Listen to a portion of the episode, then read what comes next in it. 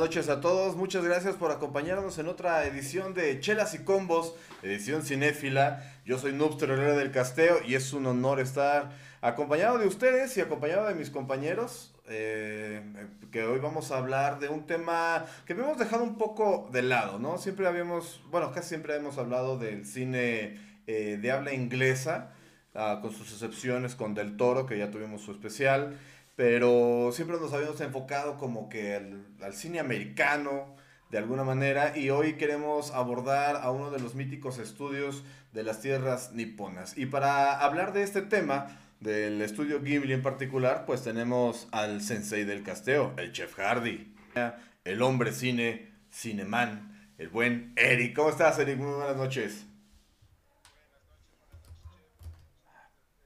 Sí, es un es un día, bueno, es, el primer podcast del año, se podría decir como, aunque este bueno es el segundo como tal, pero en un tema que ya que yo había querido abarcar sobre todo porque mucha gente yo había visto en algunos de los comentarios en podcast pasados que preguntaban por series de anime o algo. Es, es, es bonito ver ahora lo que ha hecho este estudio como tal, no solo Hayao Miyazaki, también vamos a hablar de otras dos personas que iniciaron como tal el estudio y cuáles fueron sus primeros trabajos y cómo fue que, que que fue evolucionando la cuestión hasta crear a Estudio Ghibli, porque muchos pueden tener una, cuestión errónea de cuál fue la primera película de Estudio Ghibli como tal, cuando ya era, ya estaban formados, a la que se hizo, a la que fue como que la primera, el primer trabajo del, más conocido de todos, que es Hayao Miyazaki.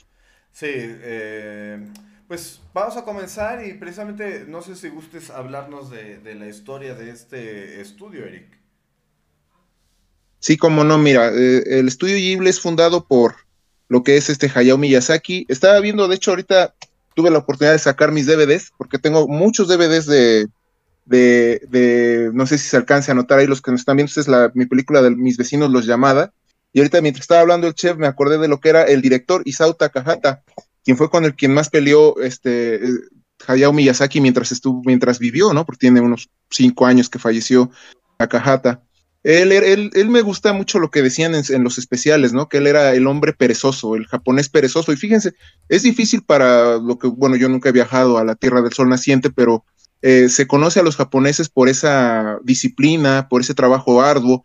Y Takahata no era tanto así. De hecho, las películas como esta de mis vecinos, Los Llamada, que es una de mis favoritas, este, él tardó mucho tiempo en hacerlo. De hecho, su manera, él, él de hecho no sabe dibujar, o bueno, más bien no sabía dibujar, y contrataba a los talentos para que fueran a trabajar a Ghibli, muy diferente a lo que hacía Hayao Miyazaki, que él sí iniciaba con todo, eh, él hacía todo el proceso.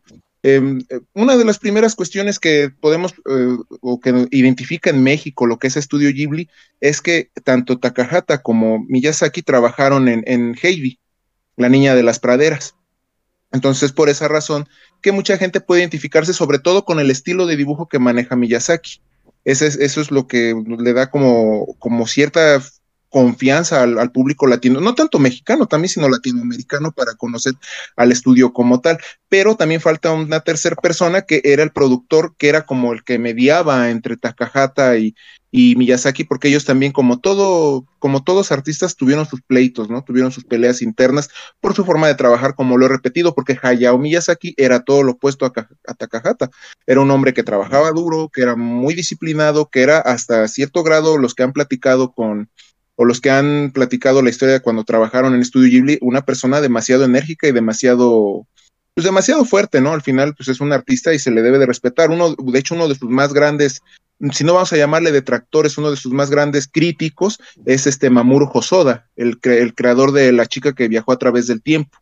Él trabajó en Estudio Ghibli, de hecho estuvo haciendo la película del Castillo Vagabundo, pero fue despedido por lo mismo de los pleitos que tuvo contra en, Hayao Miyazaki y Hayao Miyazaki fue el que termina la película. El tercer hombre en cuestión fue el que siempre produjo todas las películas de nombre Toshio Suzuki. Él fue el que también en, la época de los 70 se une con, con, estos, con estos otros dos hombres para formar lo que es el estudio como tal. Esa sería como, ahora sí que ese sería el, resumen, un resumen, pues vamos a decirlo un poco corto, pero concreto de lo que es el estudio Ghibli como tal. Sí, hablando de, este eh, hombre Miyazaki, Contar que se, tiene mucha influencia, las cintas del estudio Gimli tienen mucha de su influencia porque él fue un niño que vivió la Segunda Guerra Mundial. recordemos que Japón tuvo pues un protagonismo dentro de este conflicto. Se hicieron enemigos de, de los americanos y él sufrió en carne propia bombardeos que veremos más adelante. Está muy, muy influenciada en una de las cintas por, por las vivencias de él, su padre aviador. Y de hecho, el estudio Ghibli se llama Ghibli porque así le llaman los... Eh, eh, es un nombre italiano para el viento caliente. Y hay un avión que se llama así, eh, Ghibli. Entonces, mucha de la influencia, si lo, si analizan los nombres o de las temáticas de, de, las cintas, muchas tienen que ver con el aire, muchas tienen elementos aéreos, y es porque pues él tiene mucha esta remembranza de su padre. Su madre eh, adquiriría tuberculosis y estuvo en cama hasta su fallecimiento ocho años. Entonces también por ahí vemos que muchas de las protagonistas de las cintas son mujeres fuertes, como lo es la primera cinta, que, que, no es propia del estudio, que es Náutica, eh, Náusica, perdón, siempre le cambio el nombre, o sea, no, nunca me adapté al nombre de esta mujer. Entonces, eh, muy recurrente, y esto, este cine es como que muy personal, ¿no? A diferencia luego del cine americano, en el caso de Disney, que es el mayor referente, donde las historias pues brillan por sí mismas, aquí tienen un mensaje muy íntimo, muy personal y muy maduro.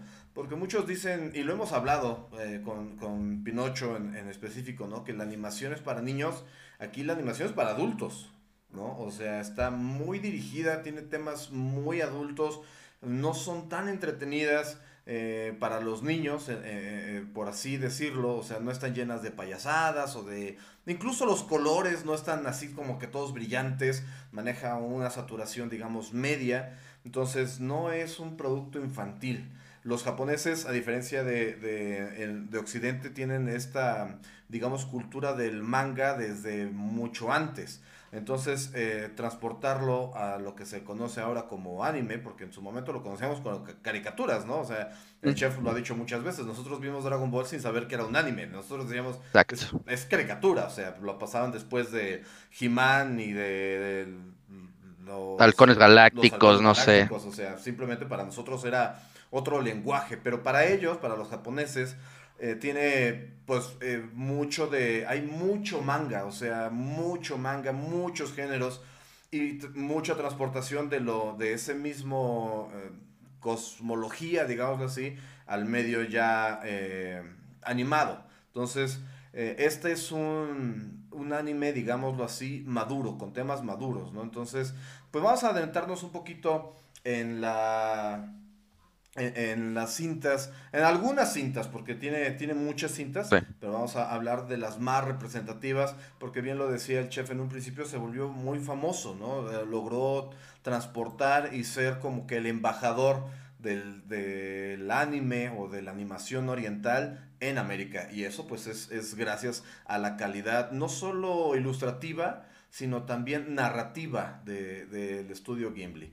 Y bueno, pues vamos a, comenzar con la primer cinta que nos tiene esta noche, que es, eh, pues se llama Gal y el Castillo Vagabundo. Háblanos de, esta cinta, chef. Pues el Castillo Ambulante o el Increíble Castillo Vagabundo, recordemos que pues seguimos en este, en este arco que ha iniciado desde que empezó el podcast con los nombres alternativos para las películas. Es una película de, de Studio Ghibli que sale cuando, digamos, eh, al menos en esta parte en Occidente, Studio Ghibli ya empezaba a tener cierto renombre. El, el Castillo Vagabundo aparece después de, de un eh, de algunos proyectos que ya colocaban a, a Studio Ghibli como algo, algo importante, como algo interesante de ver. Y pues este está basado en una novela eh, británica del mismo nombre, pero pues con ciertas adaptaciones, ¿no? Hemos hablado que el cine pues a veces se toma ciertas libertades. En este caso, las libertades van un poco más encaminadas a sobre qué trata la película. Eh, la novela originalmente pues expone ciertos temas como eh, las normas entre las distinciones y las normas de clase y las normas de género, mientras que la versión animada del estudio Ghibli se centra en temas un poquito más eh, comunes, no por lo tanto malos, pero se centra más en lo que es el amor, la lealtad pero sobre todo un punto muy eh, particular sobre los efectos de la guerra. Debemos recordar que esta película, en voz del propio Miyazaki, es una respuesta a la invasión estadounidense a Irak. Es un evento eh, bélico que pues parece ser que no tendría repercusión para el país nipón, pero eh, es, es, algo que a Hayao Miyazaki personalmente le, le molesta mucho, ¿no? Esta, esta invasión. Entonces la película es una especie de manifiesto de su postura antibélica, ¿no? mostrándonos este, este producto. ¿De qué va el Castillo Vagabundo? Tenemos como protagonista a Sophie, una, una joven dedicada a la fabricación de sombreros, que eh, en algún momento de su vida se topa con el extravagante mago llamado Howl, quien después pasaremos a conocer que es el dueño de el susodicho castillo vagabundo. Eh, también se va a encontrar eh, con la famosa bruja del páramo, quien es la que le lanza un hechizo a Sophie para convertirla en una mujer anciana, en una mujer de 90 años, me parece. Entonces, para buscar romper esta maldición, pues, poder volver a ser joven, Sophie tendrá que dejar su hogar recorrer su país para tratar de encontrar a, a. No, no lo encuentra inmediatamente, encontrará a otros personajes. En primera instancia a el espantapájaros sin nombre, a quien ella decide nombrar como Nabo. Este espantapájaros es quien la guía a precisamente el castillo vagabundo, donde para poder entrar, pues conoce a otros personajes, principalmente a Calcifer, una pequeña llamita que es la que le permite entrar al castillo vagabundo. Y este es un acto muy simbólico, ya cuando nos enteramos quién es en realidad Calcifer ya llegando al desenlace de la película y es esta pequeña llama Calcifer quien dota de energía al castillo. Una vez que Howl, el mago, regresa nuevamente, se topa con Sophie, quien le informa que Calcifer la ha dejado entrar y que ahora fungirá como ama de casa del, del castillo. Mientras todo esto pasa, es cuando viene la parte bélica de la película. El país originario de Sophie eh, se ve envuelto en una guerra con su país vecino, ¿no? Aquí es donde empezamos a ver las similitudes con la vida real, empezamos a ver cuál trata de ser el mensaje por parte de, Miyazaki en esta historia que, como les repito, creo que a lo largo de esta excelente animación nos hablará del amor, de la lealtad. Eh, y en todo en este entorno bélico. Es una película muy, muy bonita. espero no repetirlo todo porque creo que eso se puede decir de todos los productos de, de Studio Ghibli, pero creo que eso habla de la calidad de prácticamente todas, eh, todas sus películas, de todas sus producciones. Lo dijo Nuster, tal vez eh, las historias no son para niños, son historias un poquito más elaboradas y creo que al final hemos dejado la que definitivamente los niños no deberían de ver. Eh, ya llegaremos a ese punto. Ni los, no, y los adultos la tienen que ver con mucha con mucha conciencia de qué es lo que están a punto de ver, pero bueno, no nos adelantemos.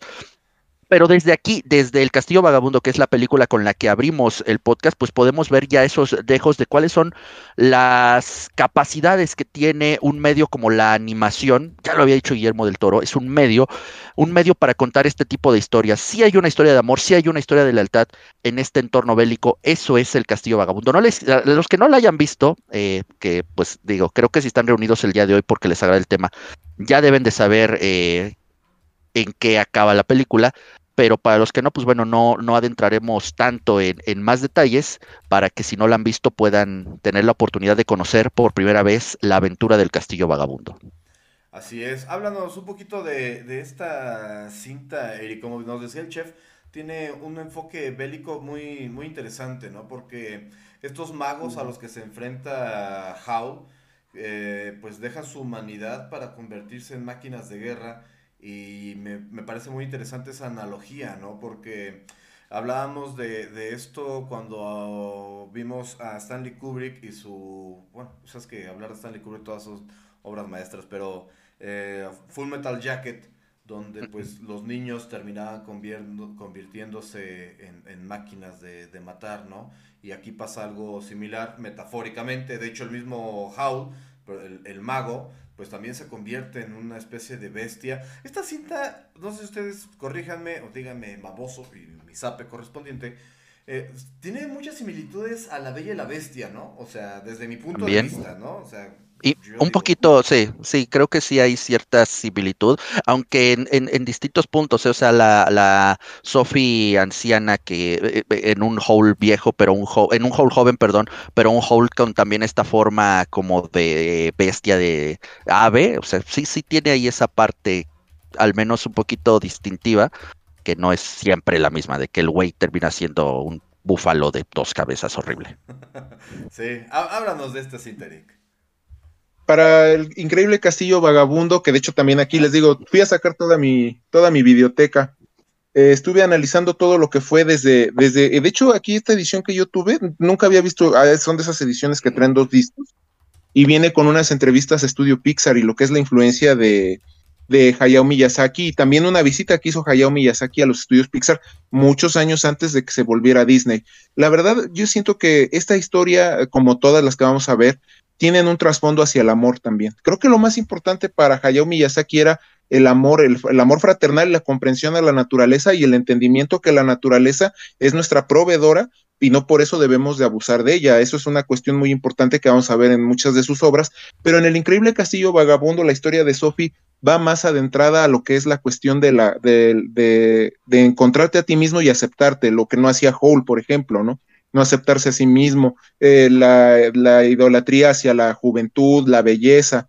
A mí me encanta mucho la historia ahorita que dijo el chef de, de Nabo, ese espantapájaros que al final, como dice, si no han visto la película, me encanta lo que le dicen al final, cuando Sophie le quita la maldición, como le dice acerca de los corazones por, por cómo se, ahora sí que era una, como una referencia a la, a la bella durmiente, ¿no? Cómo quitar un hechizo y, me encanta cómo le dice eh, Nabo, el príncipe que despierta de esta cuestión, de esta maldición, acerca del amor y el cambio de los corazones en la gente, ¿no? Las personas no necesariamente encuentran el primer amor y ese primer amor debe de ser el que ya es, o sea, son, son esas cuestiones que hace muy bonito o que hace muy impresionante la belleza eh, humana de, de, Hayao Miyazaki en sus, en sus películas. Eh, ya por el tono bélico, pues es como ustedes comentan, ¿no? la historia de él no solo viene desde lo que la guerra de Irak, sino lo de su padre haciendo haciendo las partes de avión para venderlas, que él le recriminaba mucho también, ¿no? Que por qué vendía y por qué apoyaba una guerra. Pero pues era, esa fue la forma en que él hizo su dinero, ¿no? Y, en la que hizo su fama. Y lo mismo estudio Ghibli, que a, pesar de todos los problemas que ha logrado tener o que han logrado o que a, lo largo del tiempo han tenido que, pues que soportar, porque la verdad sea dicha, ¿no? No podemos hablar de todas las películas, pero los que tal vez ahorita sigan el trabajo de estudio Ghibli, el mismo Hayao Miyazaki tuvo que salir de su retiro ahora sí que un retiro que él mismo se impuso para hacer una, para hacer otra película que todavía no se estrena. Como saben, él sí tarda pues bastantes años y él hasta su propio hijo, que fue uno de los últimos que estuvo trabajando para hacer películas en tu estudio Ghibli, pues sí se llevó bastantes regaños y bastantes quejas de, de su propio padre, que son cosas que iremos viendo conforme vayamos avanzando para ir conociendo no solo la obra, sino también a los autores de todas estas obras y ver qué es todo lo que él teje y maneje dentro de una organización o dentro de un, un estudio de animación tan importante como lo es Ghibli. Sí, a mí me encanta que, todas las viejitas de, de Estudio Ghibli se parecen. O sea, ya sean buenas o malas, pero todas se parecen, ¿no? O sea, si tú ves aquí la viejita de, de Sophie, se parece a las brujas de, de Shihiro. Y, bueno, o sea, es un estilo muy marcado, puedes identificar ese estilo, o sea, no es malo, simplemente me, me llama mucho la atención. Esta del Castillo Vagabundo es creo yo, el que tiene como que la animación más estilizada o, la caracterización de los personajes más eh, estilizada. Los otros son más, eh, no sé, llamarlos como, no, no, quiero decir burdo porque están muy bien trabajados, pero en esta, en esta onda así medio japonesa, o sea, no, no tienen los rasgos tan eh, estilizados, digamos, como Sailor Moon o como los Caballeros del Zodiaco, o sea, mantienen las proporciones. Y algo que, pueden ver, que es muy obvio, que me encanta del anime y que yo la otra vez se lo platicaba al chef, eh, es que, o sea, tú ves a los personajes y no son japoneses, ¿no? O sea, tienen toda la apariencia de occidentales y eso es algo que el pueblo japonés tiene porque eh, tienen un cierto resentimiento, pero también tienen admiración por, por los norteamericanos, ¿no? Y esta onda que impuso Ah, en Astro Boy fue donde se empezó a utilizar esta onda de los ojos grandes para, representar a los personajes y se quedó, se quedó marcado, es un estilo muy característico de los japoneses, es lo que yo le comentaba al chef. Si tú ves a, Goku, nunca piensas que es japonés. O sea, o al mismo Saint Seiya, jamás pensarías que es japonés, menos hablando de cosas griegas. Entonces, es, una cosa de, de, respeto, admiración que tienen por, por tratar de salir al mundo. El mismo Japón en algún punto trató de modernizarse y buscar esta influencia de, Occidente cuando la verdad yo no veo necesidad. O sea, es un pueblo con mucha tradición, con gran ideología, o sea, no tendría por qué tratar de, ver otros horizontes cuando ellos tienen muchísima eh, raíz. La, modernización a lo mejor sí. Entonces, esta historia pues muy bonita, fantasiosa de alguna manera, pero que tiene sus elementos eh, reales muy, muy históricos y que la guerra es otra de los eh, como cosas o de los temas recurrentes dentro del de, estudio, ¿no? Vamos a pasar a otra cinta que, corríjanme, pero propiamente no es del estudio Ghibli fue antes de su, de su creación. De su consolidación. Ajá, de su consolidación. Ya está muy, muy marcado el estilo de animación, los temas, el ritmo que ellos manejan. Y es eh, esta que yo les decía que nunca puedo pronunciar bien, lo voy a intentar. Náusica del Valle del Viento. Háblanos de, de esta cinta, chef.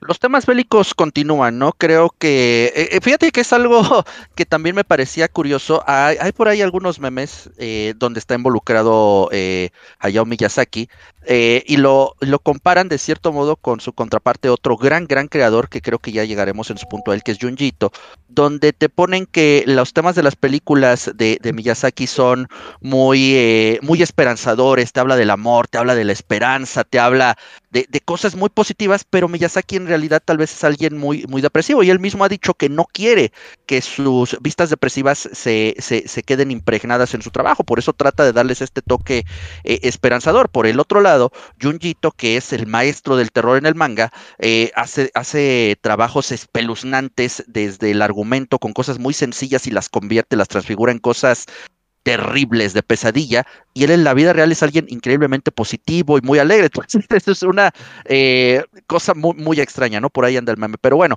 eh, lo mencionaba porque nuevamente en Náusica del Valle del Viento volvemos a tener el tema, el tema de las guerras, ¿no? Nos habla de una guerra apocalíptica, nos habla de, de un paraje totalmente devastado por la, por la, por la guerra, que se conoció como los siete días de fuego, donde la humanidad apenas alcanza a, sobrevivir.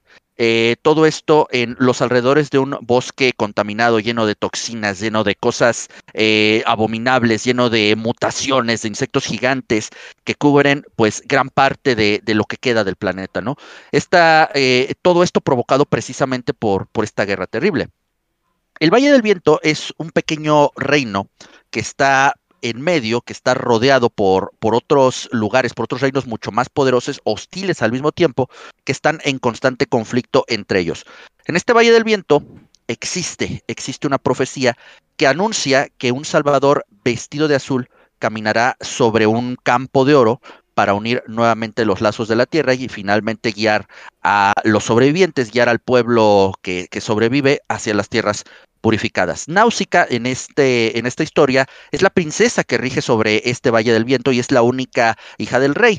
Eh, por lo tanto, pues ella es eh, la que tiene que encontrar un sentido a, todo lo que acaba de pasar, ¿no? Al bosque contaminado.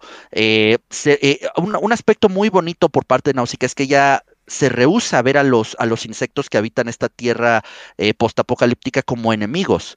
Eh, ella se rehúsa a, verlas como, como, seres hostiles a pesar de cómo se presentan eh, en la película, ¿no? Entonces, volvemos a lo mismo. Estudio Ghibli vuelve a poner como punto de partida o como punto central de su historia nuevamente los conflictos bélicos para desarrollar una historia, en esta ocasión, pues más encaminada a la esperanza, una historia un poquito más clásica. Creo que volvemos a el, un poquito el cliché de las profecías de El elegido, de todo eso, pero eh, nuevamente, como dices, creo que a partir de aquí ya lo que a la postre sería el estudio Ghibli comienza a desarrollar este eh, estilo no, no, me, no, me gustaría usar la palabra clásico, pero este estilo característico que los vendría identificando a lo largo de las siguientes décadas. Una excelente, excelente película. Nuevamente no vamos a ahondar mucho en los detalles posteriores para aquellos que no hayan tenido la oportunidad de verla, pero también otra gran, gran historia, en esta ocasión donde ya vemos, ¿no? Lo que pueden ser los,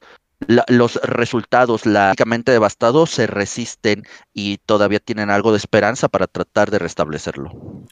Así es, eh, como les mencionaba en un principio, el papá de, de, el director de Miyazaki, pues le gustaban mucho, bueno, trabajaba, Eric también nos comentaba, construyendo piezas de aviones durante la Segunda Guerra Mundial y su mamá había quedado en cama. Aquí lo podemos ver de alguna manera eh, por la tuberculosis. El papá, el rey de este, de este reino, el papá de Náusica, pues está en, en, cama por alguna enfermedad, no se termina de entender bien qué enfermedad es, pero ahí está. Y llegan unos culeros y lo matan, o sea, ¿y qué valor tienes matar a alguien que estaba en cama? O sea, de entrada y tache para, para estos tipos y pues ella pues es una guerrera aérea, ¿no? Entonces, mucha, les decía, es un cine como muy personal, muy reinterpretativo de sus vivencias, con este mensaje siempre de, bueno, en este caso, la naturaleza, ¿no? O sea, e, el mismo hombre desconoce,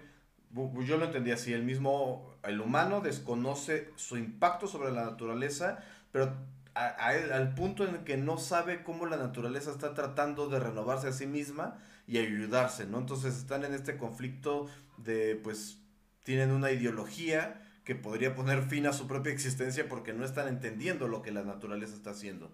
Háblanos de Náusica y el Valle del Viento, Eric. Claro que sí, Náusica es uno de los pocos, de hecho, también hay un trabajo de manga que hizo Hayao Miyazaki y la cuestión por la que él inició el trabajo del manga fue porque él había él llegó de hacer una película con Toei Animation que es de un personaje conocido, sobre todo para los que ven anime, que es Lupin the Third y la película se llamó El Castillo de Cogliostro. Lamentablemente eh, durante esa producción para Miyazaki fue difícil ya que fue su primera película, se puede decir su ópera prima como director, pero fue muy, muy este, pues sujeto a las normas de lo que era el estudio del estudio Toei, ¿no? Él, buscaba tal vez esta libertad creativa que cada artista, y ya lo hemos platicado en otros podcasts, necesitan. Para que una obra pueda expresarse mejor, mientras menos voces haya dentro, de la, dentro del creador, se podrá llegar a un mejor entendimiento con el público, que es algo que es normal en cualquier obra, háblese de pintura, escritura, cualquier tipo de arte debe de ser pues lo más personal posible para que puedas sentirte identificado, ¿no? Entonces esta, esta película de Náusica representa eso para, para para Hayao Miyazaki, para estudio, pues, eh, aunque no era estudio Ghibli, era el estudio TMS, si mal no recuerdo, que de hecho todavía a la fecha hacen algunas series de anime, nada más que ahorita no recuerdo cuáles, pero ellos todavía siguen trabajando en, esta cuestión de, la animación japonesa. A él le dan la oportunidad, pero antes de ello le dan la sugerencia, no sé si fue el mismo, este el que era productor de todas sus películas, el que le da la idea de hacer el manga él renuente, pues la verdad, porque no está acostumbrado a trabajar este medio impreso, no lo, no lo ve con buenos ojos, pero cuando se dan cuenta de las ventas de este mismo, del, mismo libro, es cuando se empieza a hacer la, creación de la película, creo, y hasta, hasta lo que yo tengo entendido, el manga duró hasta el año 2004. Por eso, como todas las obras y todas las personas que nos están viendo, escuchando, pasa lo mismo en un cómic que en el manga. El manga puede diferir mucho de las obras este, que nosotros vemos ya sea en el cine o en la televisión. Otra, otra cuestión que también puedo abordar mientras vamos caminando en esto del estudio Ghibli, una, otro de, aparte de Mamoru Hosoda, otro que también trabajó dentro de las oficinas fue Hideaki Anno, quien es el, creador de Neon Genesis Evangelion. Él también tuvo la oportunidad de trabajar dentro de estudio Ghibli y después se independizó, hizo su obra, su obra máxima. Em, creo que en cuestiones, ahorita que estamos hablando de animación, ha habido tantos ejemplos a lo largo, bueno, no sé los que han sido o son fanáticos del anime, yo les puedo recomendar por ahí, ahorita que tenemos un pequeño, este, bueno, hacer una pequeña idea que a mí me llegó. Busquen un, ah, pues sobre todo por una interpretación literaria y si lo pueden ver les, luego en, el Facebook o en algún lugar, me, si gustan buscarme, hay un manga que se, hay un anime, perdón, que se llama Gankotsu, El Conde de Montecristo.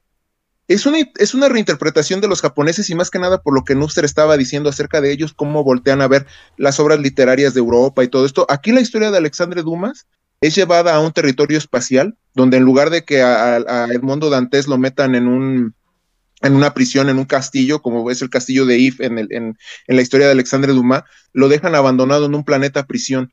Eh, se los comento porque es una animación que yo jamás, y esto que he visto pues bastante anime creo yo, este, jamás volví a ver una animación con vitrales. La animación está hecha con vitrales. Jamás volví a ver algo igual. Yo no sé de dónde sacaron la idea. De hecho, ese estudio ya hasta quebró. El estudio que hizo esa animación es como del 2004-2005, pero es, eh, y si la ven, no parece como tal un anime.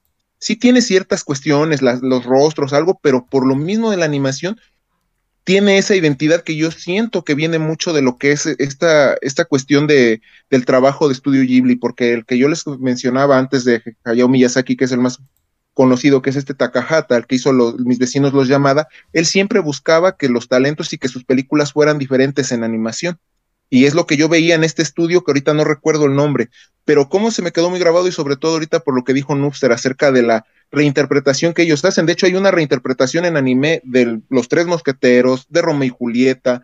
Pueden buscar tantísimas historias, ustedes las, encuentran en anime, ya sea modernos o viejos, pero existen. Entonces, si es una cuestión que uno debe de analizar y si son fanáticos, yo se las recomiendo bastante. Se, llama Gankotsu, el Conde de Montecristo. Pues sí, eh, es que tienen, tienen muchas historias propias e incluso hay un anime de Seven Samurai, o sea, basada en esa icónica película de... Ah, se me fue el nombre. Mm. No, no sé si lo tengan a la mano, de, de este ah, eh, Kurosawa. De Akira de Akira Kurosawa. Akira es una película en blanco y negro, que es como un western, western japonés, y tiene ahí un anime, este, pues como que más moderno de, de, los Seven Samurai, que pero es, es, es, lo mismo, ¿no? Entonces, pues sí, como dice Eric, hay un montón de historias, es que tiene muchísimos géneros, o sea, de verdad que ya hay animación, hay mucho trabajo de, de animación, entonces es muy interesante las eh, variedad de historias que nos pueden regalar. Y pues Náustica es, es, uno de ellos, ¿no? Eh, eh, pensemos que esta, esta cinta es de los ochentas, pero su mensaje es, pues podría decirlo yo creo atemporal, porque no creo que mañana arreglemos el pedo que tenemos con la naturaleza, ¿va? Entonces, este, como que si lo ven, si la vieron la semana pasada o si la ven dentro de 10 años, yo creo que va a seguir siendo eh, un mensaje pues eh, muy presente, ¿no? La guerra, porque siempre va a haber guerra desafortunadamente, y, la reconexión con la naturaleza.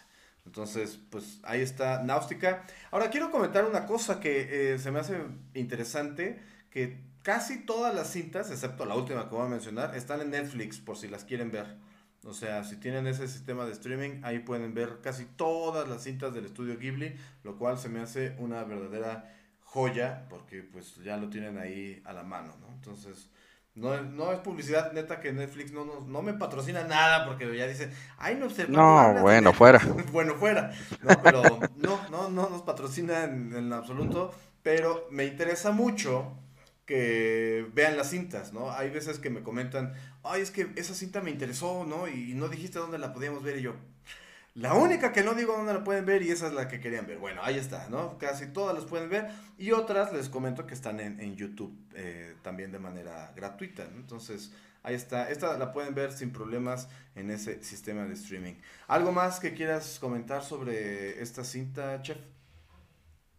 Nada, eh, insisto, creo que se va viendo una muy marcada tendencia eh, y esta, al igual que el Castillo Vagabundo, creo que todavía son un poquito más esperanzadoras que lo que está hasta el último. Lo que está hasta el último, en serio, sí es devastador, pero pues creo que se va trabajando y creo que se va manejando bastante bien porque sí vamos escalando un poquito, ¿no? Creo que eh, el Castillo Vagabundo fue una excelente forma de iniciar porque dentro de todo la, la, parte bélica, creo que es una historia eh, bastante eh, alegre después de todo, ¿no? Como tú hiciste una muy buena analogía con, con, La Bella y la Bestia, si los niños pueden ver La Bella y la Bestia, creo que perfectamente pueden ver eh, El Castillo Vagabundo, pero pues iremos escalando, ¿no? Porque creo que incluso la que sigue a continuación, a pesar de que es muy, muy hermosa la historia, el argumento, todo, creo que también, o sea, los, la mayoría de los niños se van a quedar así de, no sé qué vi, pero estuvo bonito. sí, es que visualmente es muy atractiva. Y estamos hablando de precisamente una de las obras que lanzó al estudio Ghibli, pues no a la fama, sino al reconocimiento mundial, que es El viaje de Shihiro, que como en un principio nos contaba el chef, pues hizo incluso que eh, fuera nominada a la estatuilla dorada del Oscar y fuera tomado en cuenta y volteara el occidente a ver eh, las siguientes cintas. De hecho, el Castillo Vagabundo es posterior a, al viaje de Chihiro, pero pues ya tiene más relevancia por, por esta cinta, ¿no? Que se volvió sumamente famosa. Es un gran exponente de lo que es la animación. Y bueno, háblanos de esta cinta, chef. Gran, gran película, como lo mencionábamos en su momento, eh, se hace acreedora a eh, la estatuilla de los Óscares, lo cual pues fue eh, un, un, golpe de autoridad. si retomamos contra qué películas compitió, digo, no, independientemente de la calidad, creo, creo que son películas buenas. Compitió contra El Planeta del Tesoro, que hace rato en el stream hablábamos de, del Planeta del Tesoro.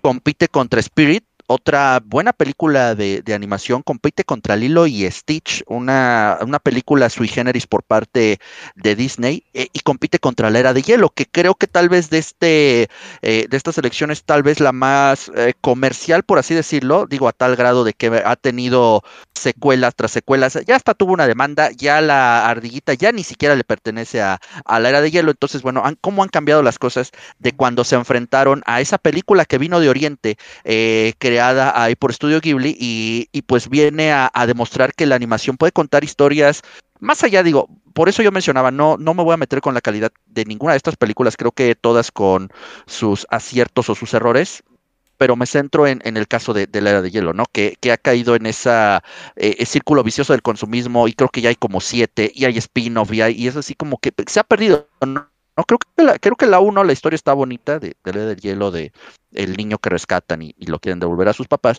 pero no fue suficiente para competir con, con esta historia eh, que eh, en Estados Unidos se conoce como Spirited Away, eh, y aquí ya nos llega como el viaje de Chihiro, ¿no? Como que no supieron así. Yo, creo que ese sí fue un caso donde los que le ponen nombre fue así de, este, a ver, ¿cómo se llama la película Spirited Away? Y vamos a verla y así de, güey, no la entendí. ¿De qué se trata? Ah, una niña que va en un coche, el viaje de Chihiro. Ya, así déjalo. No le busques. no le busques. Es el mismo güey de la jungla de cristal, ¿no? ¿De qué trata? Ajá. es este Bruce Willis adentro, o sea, es como Rambo, es un güey que mata a todos, pues sí. O sea, pues está en un edificio, sí, la jungla de cristal. ¡Wow! Genio, ¿no? Sí. ¡Wow! Sí, no, no, sí, y, sobre todo porque, te digo, no sé, yo, yo sí la tuve que ver al menos un par de veces eh, para, para como que tratar de, agarrarle un poquito más ese sentido profundo que tiene el viaje de Chihiro. Y, por eso digo, no, creo, creo que los niños eh, puede que no le entiendan del todo, pero se les va a hacer una historia bonita después de todo, porque la animación destaca muchísimo, ¿no? Pero aquí sí eh, eh, lo hago la anotación, no es solamente que se vea bonita, la película está muy bonita, ¿no? Nos cuenta la historia de Chihiro y sus padres, los que empiezan en este viaje de coche, se están mudando de casa y creo que fue lo que vieron los que le pusieron el nombre, ah, va viajando por el viaje de Chihiro, ¿no? Total que pues durante estos caminos de, de Japón, durante trayecto, el papá de forma súper inteligente se le ocurre tomar un atajo según él para ahorrar tiempo y le salió más como en Los Simpson cuando la tierra de Tommy Daly. Y van a dar a un, este, a un pequeño túnel, a un túnel. Eh, recordemos que también en el folclore japonés, de hecho por ahí hay una leyenda urbana muy, muy famosa de un túnel que según está maldito y, aparecen cosas, ¿no? creo que también hay un poquito ahí de inspiración. Eh, se bajan del coche papá, mamá, Chihiro para explorar un poquito. eh, eh eh, Chihiro está algo renuente, como que ella no, no quiere bajar, pero bueno, a final de cuentas bajan, atraviesan el túnel y la familia descubre eh, eh, un poblado, un poblado fantasma, un poblado abandonado. Puede ser de estas ferias locales que van avanzando, que, se van cambiando de lugar en lugar, porque pues hay, hay alimentos, hay recién preparados, hay, se, ve que, se ve que hay actividad, pero, pero no hay una sola alma. Entonces, pues, eh, mientras están buscando, eh, busca, eh, buscando alguna otra persona, a alguien a quien preguntarle dónde están, si van por, buen camino, ven todos los puestos de comida y los encuentran llenos de, alimentos que ahí la animación creo que es otro, los grandes aspectos donde puede estimular otro tipo de, sentidos, ¿no? Yo, recuerdo ver esas escenas, sobre todo, que ya son clásicas, incluso en animes como Dragon Ball, los alimentos ya preparados que se ven muy apetitosos, se ven muy ricos, se detienen a comer y, pues bueno, como no hay quien los atienda, empiezan a comer y a comer y a comer con el bajo el razonamiento de que si tienen dinero en cuanto lleguen a cobrarles, pues podrán, podrán pagarles, ¿no? Chihiro se aleja un poquito para seguir descubriendo este lugar misterioso, hasta que por fin se encuentra con alguien y se encuentra con un joven, algo misterioso también, llamado Haku, que le advierte que ella y sus papás tienen que abandonar este lugar. Ah, pues se dan cuenta que el sol se está poniendo, eh, la noche está a punto de caer y cuando Chihiro regresa a buscar a sus padres, se encuentra con, para ella, la desagradable sorpresa de que sus padres se han convertido en un par de sendos marranos para el matadero y pues que ya no, ya no le responden, ¿no? Al mismo tiempo, el lugar comienza como a cobrar vida de cierto, de cierto modo, ¿no? Empiezan a llegar una variedad impresionante de espíritus que acuden a este lugar, con lo cual pues se nos dejará entrever a lo largo de la película que este, este túnel, este poblado, pues es una especie de, puente entre eh, nuestra realidad y el más allá, ¿no? Estos, estos espíritus que llegan son testigos de cómo esta pequeña Chihiro pues tendrá que encontrar primero la forma de restablecer la forma original de sus padres a seres humanos y de cómo salir de este lugar que pues los precios serán muy altos a tal grado que incluso el nombre de Chihiro estará usándose como moneda de cambio, ¿no? Una historia increíblemente bonita. Después eh, nos enteraremos quién es en realidad Haku, que ya tenía alguna interacción antes con, con Shihiro. Es una, una historia muy, muy bonita. Y sobre todo también aquí destaco, no habíamos hablado tanto tal vez de la música, el tema. El tema de, de Spirited Away del viaje de Chihiro es uno de los más hermosos que yo he escuchado. Es en serio un, una, una canción, un tema muy, muy sentimental, eh, tocado con arpa. No recuerdo una película hermosa y que creo que incluso eh, el premio Oscar hasta le queda chico. Es una de las grandes, grandes películas de animación osada, atrevida, porque no, vuelvo a lo mismo, no es una historia fácil de, contar, o sea, el inicio es muy, muy directo, pero después la interacción con los demás espíritus, una de las escenas más eh, recordadas y uno de los personajes eh, más recordados es este sin cara que llega a los baños termales y, enterarnos después, ¿no? Que es un, que es un espíritu contaminado. Volvemos, retomamos el tema de Náusica, eh, la naturaleza nuevamente tratando de librarse de toda la influencia del hombre, ¿no? Este, este espíritu que llega a estos baños termales destinados para los, para los espíritus a bañarse, a purificarse, y es a través de, del esfuerzo de Chihiro que logra hacerlo, ¿no? Eh, qué película tan tan bonita, recuerdo haberla visto en su momento. Eh, y creo que a partir de ahí, pues ya, ¿no? Eh, en esta parte de Occidente ya se empezaba a tomar el anime como algo serio, no nada más como Goku, no nada más como Sailor Moon, que no demerito para nada esas dos grandes series, eh, pero que nos mostraba que el anime, y nuevamente, qué, qué sabias palabras de Guillermo del Toro, la animación es un medio para contar estas historias que sería muy difícil contar de otra manera. Sí, eh, esa, esa es un parte de la magia de la animación, ¿no?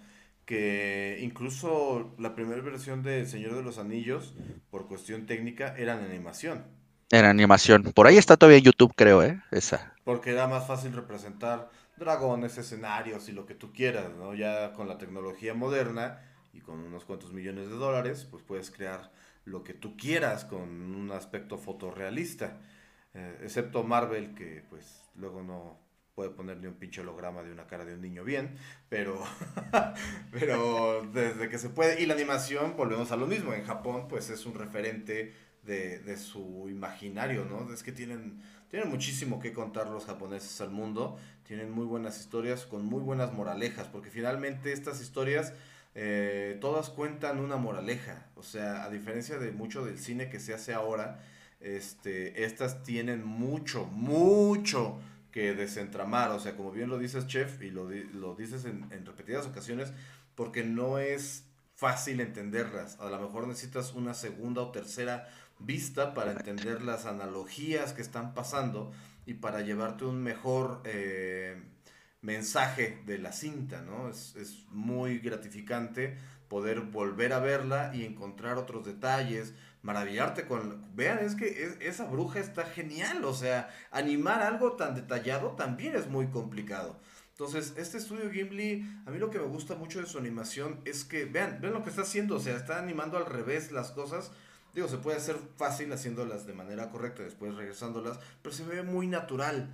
Y es que logran hacer que muchas de las cuestiones, digamos, mundanas, se vean bellas. Y eso es muy sorprendente. O sea, tú puedes hacer un dragón y que se vea impresionante, pero que hacerlo de diario se vea bonito, eso tiene mucho, mucho contemplativo. Y eh, los orientales son muy contemplativos. Entonces, eso, eso es muy, muy rico de, del estudio Gimli. Y bueno, háblanos de esta gran cinta que, como bien mencionaba, el chef se llevó la estatuilla a mejor película animada con grandes competidores, porque incluso la era de hielo tiene un estilo muy característico que valía la pena, digamos, resaltar, pero pues se le puso a Sansón a las patadas con Chihiro, ¿no? No, sí.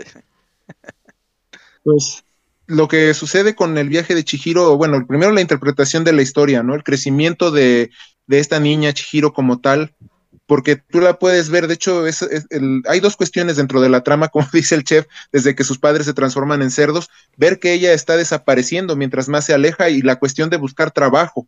Son, son dos cuestiones que tú puedes analizar que Hayao Miyazaki lo hace tal vez de una forma fantástica, de una forma sui generis, pero es una base del crecimiento y la aceptación de tu identidad como tal dentro de todas las personas.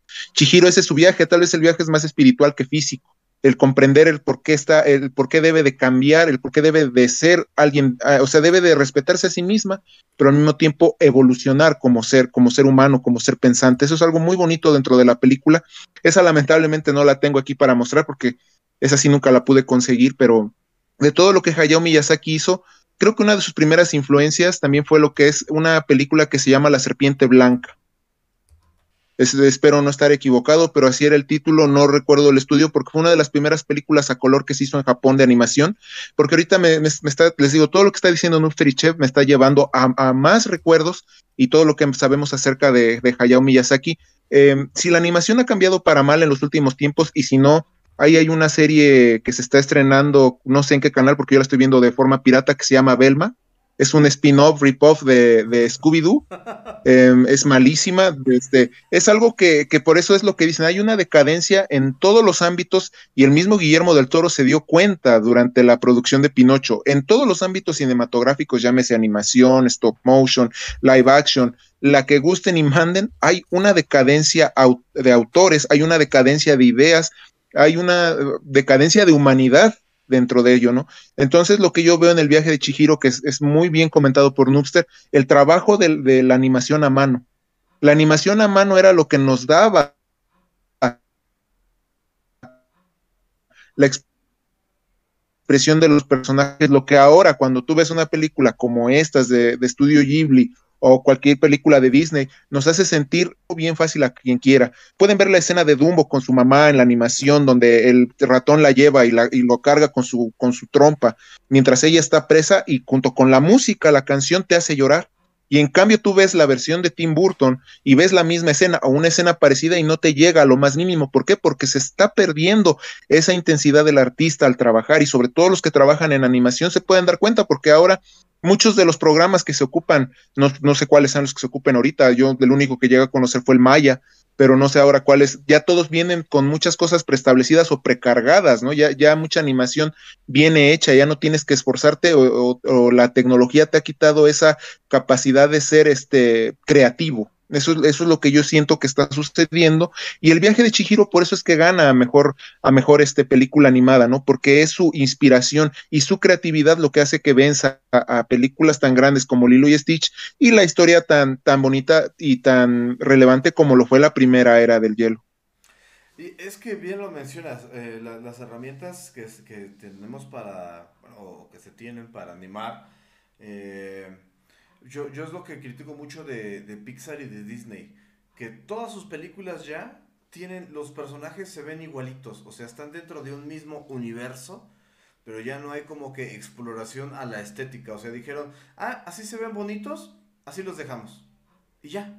O sea, cuando en realidad tienes un montón de posibilidades que hacer, ¿no? Y van a decir, bueno, lo mismo estás diciendo del estudio Gimli, que tiene un estilo muy marcado. Pero una cosa es tener un estilo 2D eh, que, que, tiene mucho trabajo, o sea, la, la cantidad de trabajo que tienen. Vean los anillos que son de gemas. No saben la bronca. Yo en lo personal he trabajado con, con animación, he hecho animación 2D y he hecho animación 3D.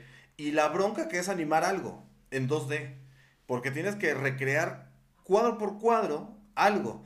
Aquí hacer una cosa geométrica como esas y que se vea consistente es una bronquísima.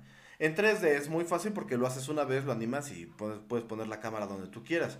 Pero no, no hay arriesgue. Yo creo que ese es el problema que tienen ya Disney, Pixar y los estudios grandes de animación norteamericanos, que ya no hay arriesgue. El mayor arriesgue que yo he visto ahorita en una cinta americana en animación es Spider-Man este, de Miles Morales y eh. Spider-Verse. ¿Por qué? Porque combinaron animación 3D con 2D con estereoscopía para hacerlo 3, o sea, ver la película en 3D. Le, agregaron, eh, por ejemplo, que la animación no fuera fluida, sino que fuera cortada para que se viera como de antes. O sea, un montón de cosas que retocaban los cuadros a mano para darle este, este feeling de, de cómic hecho a mano. Entonces, eh, ahí sí hubo un gran trabajo y una preocupación por la estética visual. Las otras ya son así como de, pues ponle el mismo motor de render de la otra y va a salir chido. Incluso, si no lo sabían, hay un motor de render que se llama Pixar, que puedes tú cargar o comprar más bien y cargarlo dentro del Maya y te da este el estilo Pixar, como decía Eric, o sea, ya lo han tienen un estándar, ¿no? Incluso entre los estudios ya tienen una galería impresionante de edificios. Por ejemplo, Nueva York, ya lo tienen todos ellos eh, precargado, o sea, casi como de, pues cárgate el Empire State, ahí lo busco en la galería y ahí está el Empire State. En cambio aquí hay mucho, mucho trabajo, hay una creación del universo de, de todas las cintas. Hay quien dice que hay, hay eh, que todas las películas del estudio Gimli pertenecen al mismo universo o están como que dentro del mismo universo, pero en realidad hay muchas cosas muy diferentes. O sea, yo no veo que Náutica esté eh, en el mismo universo que Chihiro. Entonces, a lo mejor muchos años después de que se acabe la civilización de Chihiro, pues ya salga Náutica, ¿no? Pero sí se ven muy diferentes los universos, las historias, las cosmologías, a pesar de tener elementos repetitivos que sería el mensaje. Y eso es lo padre, ¿no? Que el mensaje es lo, lo importante, pero viene, diría Shirk, dentro de capas. Y eso es como una gran cebolla, es una película del estudio Gimli, que puedes irla analizando y desmenuzando y, no nada más quedarte en lo de afuera, en lo visualmente atractivo, sino que puedes ver muchas cosas de más abajo de todo eso. Entonces, eh, pues Shihiro la verdad sí se lleva las palmas porque no solo es bellamente animada y con personajes muy atractivos, sino que tiene una historia también, como mencionaba Eric, de crecimiento, ¿no? De, de esta responsabilidad, que es otro tema que veremos eh, más adelante también. Y bueno, pues algo más que quieran decir de, esta cinta de, de Shihiro. Nada, solamente que si no la han visto, se están perdiendo de una verdadera experiencia, de un, una de las grandes películas que nos ha tocado ver eh, en los últimos 30 años, sin duda alguna, ya quitándole etiquetas de anime, quitándole etiquetas de origen, es, es una película que sin duda alguna se recomienda para cualquier fanático del cine. Así es, así es. Bueno, también la, cuestión con el viaje de Chihiro es, es ese, ese, el proceso que tuvo, de hecho, si es por eso que yo la quería conseguir, porque yo en YouTube no he encontrado un, un documental que creo que tiene que ver con la creación del viaje de Chihiro y la concepción que tuvieron hasta llegar a los premios Oscar. De hecho, en el 2013, si mal no recuerdo, también Hayao Miyazaki ya recibió lo que es el Oscar este, honorífico. Sí. Y todo eso, hay, un, hay un documental del viaje de Chihiro que me platicó un amigo, pero no lo he podido encontrar, que, me, que habla acerca de toda la creación y todo el compendio de los storyboards y cómo fue dándose la idea, y se ve hasta el final cómo llegan a los al, al Oscar. La verdad, por más, no me dio ese día el título, de hecho, ya tiene muchos años de esa plática, pero por más que lo busco, no lo encuentro. Esa tal vez sería una, si alguien por ahí, o usted, o tú, chef, tú, Noobster, si supieran si hay ese documental, cómo se llama, en donde están hablando. De hecho, la entrevistadora es una japonesa que está hablando con, con Hayao Miyazaki hasta la época donde llega y habla acerca también de lo del avión y, de qué, cómo ve el estudio a futuro, ¿no? Pero yo la verdad no lo he topado y es una cuestión que sí me gustaría ver para complementar toda la realización de la obra de Chihiro, bueno, del viaje de Chihiro. Interesante, hay que, ahí se queda de tarea para alguno de la audiencia también si lo tiene, nos lo comenta ahí en las redes sociales, en Twitter o en Face. Y, para crecer todos, porque pues está, la verdad es muy interesante eh, ver los documentales de cómo se hacen las cintas. Uno ve una pieza de, de, trabajo, ya sea fílmica o de animación, y pues la vemos en una hora o dos horas, a lo mucho tres, si eres James Cameron. Este, y, pero no te das cuenta del trabajo, ¿no? En realidad hay cuatro o cinco años de trabajo detrás de una cinta de un centenar de personas.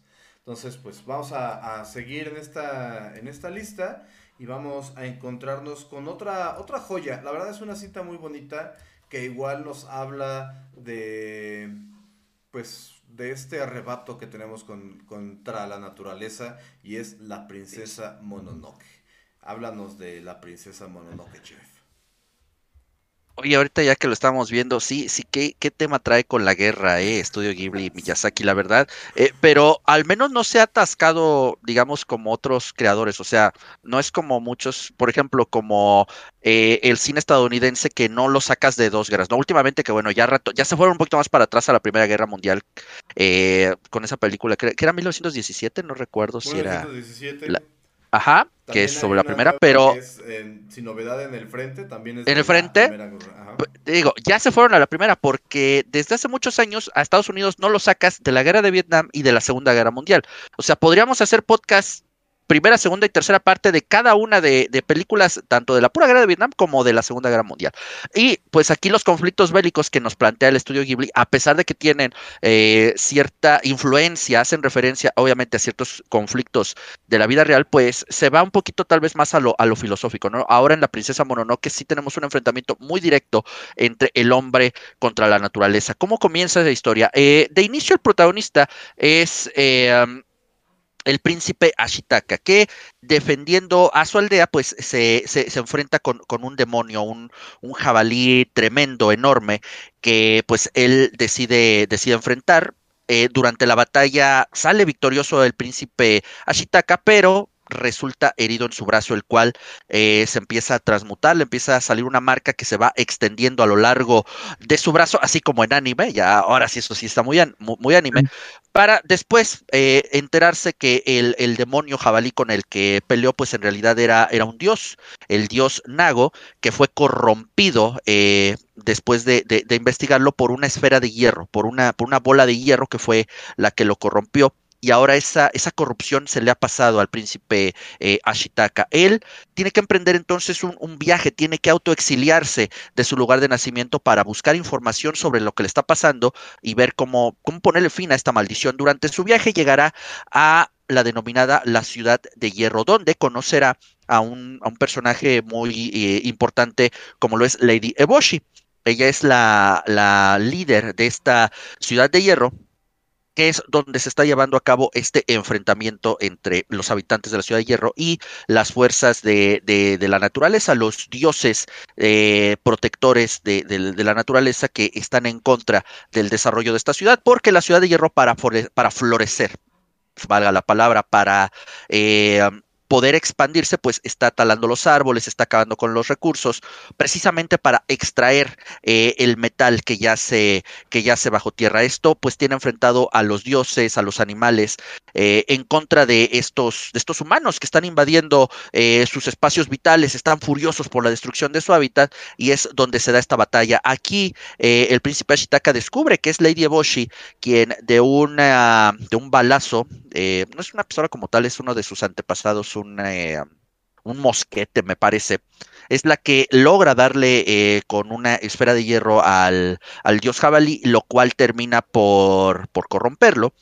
Y es también durante esta batalla donde se topará con la bueno, es que, es que eh, aquí te maneja un punto muy muy interesante, ¿no? Porque uno de entrada podría decir irse full apoyar la causa natural, ¿no? La, la, destrucción es totalmente inaceptable, pero cuando Lady Boshi le presenta que en esta ciudad eh, logran convivir y logran tener refugio los grupos más socialmente inadaptados, como son los enfermos, como son eh, las prostitutas, como son las personas eh, que han visto su dignidad vulnerada y encuentran en esta ciudad de hierro un, resquicio para coexistir de forma, de forma armónica, ¿no? Entonces, eh, pues es este, este, este, contrapunto, ¿no? No es solamente una expansión no sé, que podríamos comparar con el capitalismo, están, están encontrando un resquicio eh, que han tenido que trabajar para, para que estas personas eh, vulnerables se encuentren donde vivir. Es ahora sí donde se topará con San, la susodicha princesa Mononoke del título, que es la princesa de una manada de lobos que tiene como misión asesinar a Lady Eboshi, la, la, lideresa de esta ciudad de hierro, porque ella tiene la creencia de que sin su liderazgo, pues la, la, ciudad se vendrá abajo y será más fácil eh, terminar con ella y que la naturaleza vuelva a recobrar estos espacios que le han sido arrebatados, ¿no? Entonces, de esto va eh, la película, nuevamente no ahondaremos mucho, pero pues tendremos que descubrir si es que principalmente Ashitaka logra eh, restablecerse de esa maldición, cómo va a ser su relación con la princesa San, con la princesa Mononoke, que básicamente detesta a los humanos, ¿no? Entonces, ¿cómo será esta convivencia en esta hermosa película así, donde el mensaje creo que sí es muy, muy directo, el hombre contra la naturaleza? Sí, más directo que eso no se mm, podía. Imposible, sí. No, no, deja mucho a la interpretación en ese sentido. Muy, eh, volvemos a lo mismo, la animación muy padre, muy increíble, los monstruos, las criaturas, esta, esta cosa de los como gusanos que carcomen, o sea, está impresionante porque son muchísimos los que tuvieron que que animar. Me gusta, tiene una estética muy muy padre y un mensaje pues muy bonito porque siempre es importante concientizar a los niños, sobre todo a los jóvenes, de la importancia que tiene eh, y la repercusión que tiene en las eh, acciones del hombre en contra de la naturaleza, ¿no? Entonces, por, por acción o por omisión, porque si somos la raza dominante en este planeta, pues tenemos también la responsabilidad de cuidarlo y no hacer nada también es hacer algo. Entonces es, eh, e, es importante este, este mensaje. Háblanos, Eric, de, de, la princesa Mononoke, por favor. Bueno, también de la princesa Mononoke, aquí también, si los que pueden ver, también esta la logré conseguir en su momento en un DVD muy bonito. Esta película, de hecho, me llega, es de las, de hecho, para mí es mi favorita de, o sea, dejando de lado lo que es el castillo vagabundo y el viaje de Chihiro, por la historia de Ashikata, Ashikata ya que esa maldición que él tiene para mí era como una representación de, la, de una metamorfosis y al mismo tiempo de un crecimiento personal.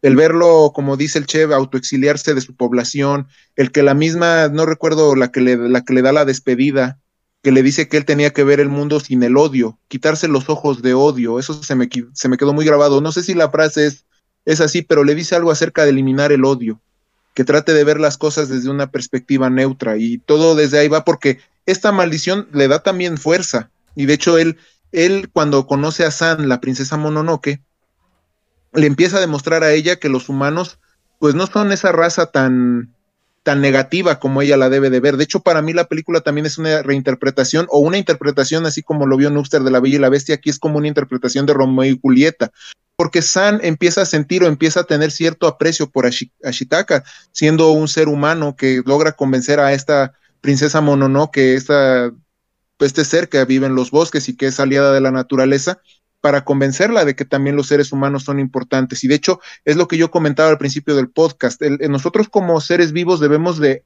de, respetar y entender que la naturaleza es nuestro amo al final de cuentas, nos provee de vida y nos provee de todo lo que tenemos y debemos de tomar lo que es necesario, no tomar de más, ni tampoco exagerar, ni tampoco quererle robar, robar la existencia a la misma naturaleza, que es lo que Estudio Ghibli ha tratado de llevar en todas sus películas, que al final de cuentas, si nosotros nos quedamos sin lo que nos rodea, sin los árboles, sin la vida misma, sin las plantas, pues nosotros moriríamos en el, en el medio, ¿no? ¿no? No tendríamos la capacidad de vivir. Y eso es lo que hace muy bonito, y de hecho para mí es mi película favorita de todo estudio, estudio, estudio Ghibli, por lo mismo que maneja esta interpretación del amor personal entre ambos, entre ambos personajes, el crecimiento y el, y la, el abandono, el no ver la maldición, les digo, yo no lo veo como una maldición, sino como una metamorfosis, un cambio de Ashitaka, y la referencia entre el humano y la naturaleza y su convivencia que debe de ser. De hecho, al final, Lady Eboshi cambia también. Y si esa nueva perspectiva de Lady Eboshi es lo que va a hacer que, la, que tanto la ciudad de hierro como, la, como el bosque convivan unos con otros. Por eso es que se me hace una película con un mensaje muy, muy eh, esperanzador y al mismo tiempo muy este, diferente. Sí, diferente a, lo que estamos acostumbrados por parte de, del cine americano, digámoslo así. Pero bueno, pues vemos que, el, estudio está muy, muy clavado con, con, esta relación, ¿no? Y siempre hay un conflicto bélico, o sea, eso sí no, no queda de lado, o sea, no son historias este, románticas per se, no, siempre hay guerra, eh, un bando contra otro, y si estaban tranquilos y la película empieza tranquila, de repente llega otro güey y los empieza a conquistar. O sea, eso es ya marcado. Pero bueno, vamos a continuar porque nos acercamos al final de este, de este recorrido por, por el estudio Gimli. Pero antes de llegar a nuestra última parada, es una metáfora de lo que vamos a hablar a continuación, tenemos a mi vecino Totoro. Totoro, un personaje que se volvió súper entrañable. Es, pues, es, que la verdad, o sea, tener un peluche de Totoro va a estar genial, güey. Este, si algún día me quieren regalar algo, regálenme un peluche de Totoro, porque está bien bonito. Recordemos que al mismo Guillermo del Toro, le, eh, cuando filmaba este, Pacific Rim, hay una niñita japonesita que, no podía decirle Guillermo por las diferencias de pronunciación de, los idiomas. Así que dijo, pues, ¿para qué intentar decirle Guillermo? Yo lo veo como Totoro y apodó a Guillermo del Toro como Totoro-san. Así que, pues, es muy entrañable. Hay quien denomina a Totoro como el Mickey Mouse japonés. Eh, se volvió la mascota del estudio Gimli. Es su portada, digámoslo así. Y bueno, háblanos de, de mi vecino Totoro, chef. Personaje adorable, entrañable eh, y, curioso, ¿no? Que haya alcanzado este estatus, eh, pues solamente con una película, ¿no? Con un producto, no, no como estamos acostumbrados aquí eh, en Occidente a que para que ese personaje alcance el estatus te lo tienen que estar poniendo y en el spin-off y en la secuela y en la secuela de la secuela y en el juguete de Mattel y en el juguete de Play School. Entonces, obviamente toda esa mercadotecnia existe, pero surge de esta sola, sola película con una, con una historia relativamente sencilla a, lo que habíamos estado viendo, ¿no? Eh, si, si, vemos eh, las otras películas de las que hemos hablado con eh, universos apocalípticos como Náusica, con viajes espirituales como el viaje de Chihiro, con mundos mágicos como el de El Castillo Vagabundo, pues podría ser un poco sencillo el argumento para mi vecino Totoro, pero aún así logra crear una historia vuelvo a lo mismo sencilla, que no es lo mismo que mala, sencilla, que incluso creo que puede ser un poquito más digerible tal vez para audiencias más jóvenes, y sobre todo eh, apoyado en, lo adorable que es eh, el mencionado vecino del título, ¿no? Eh, esta película que se desarrolla la historia por ahí de la década de los 50, donde un profesor universitario junto con sus dos hijas eh, se cambian a una nueva residencia. Eh, también otro tema ya recurrente para, para Miyazaki, igual que eh, en Chihiro, parece ser que desde ese momento ya te están hablando del cambio, ¿no? O sea, un cambio tan radical como es cambiarse de casa, cambiarse a otra prefectura, porque allá en, Japón no, es delegación Tokio, ¿no? Es la, la prefectura de Tokio y ahí está eh, fíjate que hablando de eso, yo tengo una amiga eh, colombiana con la que platico seguido y me dice que allá lo que nosotros conocemos como delegaciones, eh, allá se llaman departamentos. El departamento de tal, el departamento de tal, y yo, qué bizarro aquí el depa es otra cosa, ¿no? Pero bueno, volvamos a mi vecino Totoro, ¿no? Este padre, este profesor universitario y sus dos hijas se cambian a esta casa en, en el Japón rural porque están pasando por una, situación compleja. La madre de las niñas está eh, de momento en el hospital y pues se mudan para estar un poquito más cerca, para que las visitas sean eh, pues un poquito más, más sencillas, más frecuentes. Eh, ya que la madre se está recuperando de tuberculosis, ¿no? Una enfermedad, sabemos, de cierta gravedad que requiere de ciertos cuidados. la casa a la que se muda esta familia está habitada por unos eh, pequeños seres llamados los Suzuwatari, que son pequeños espíritus eh, que habitan en los lugares abandonados, ¿no? De acuerdo, de acuerdo al folclore. Cuando las niñas eh, y, el padre se, se, llegan a instalarse en esta nueva casa, pues son como primero analizados por estos pequeños espíritus, quienes se dan cuenta que son personas buenas, que sus intenciones son, son, son nobles y pues les dan como permiso de quedarse a vivir ahí. Ellos, los espíritus, tomando la decisión de, dejar precisamente esa casa para buscar algún sitio donde vivir y pues no obstaculizar la vida unos de otros. Eh, aquí siempre, desde que vi la película, encontré una similitud muy grande con lo que es la clásica historia de Alicia en el País de las Maravillas, porque una de las niñas, es que no me acuerdo ahora bien del nombre de las niñas, una de ellas ve eh, a un conejo blanco eh, cerca del bosque y decide, decide, decide seguirlo, ¿no?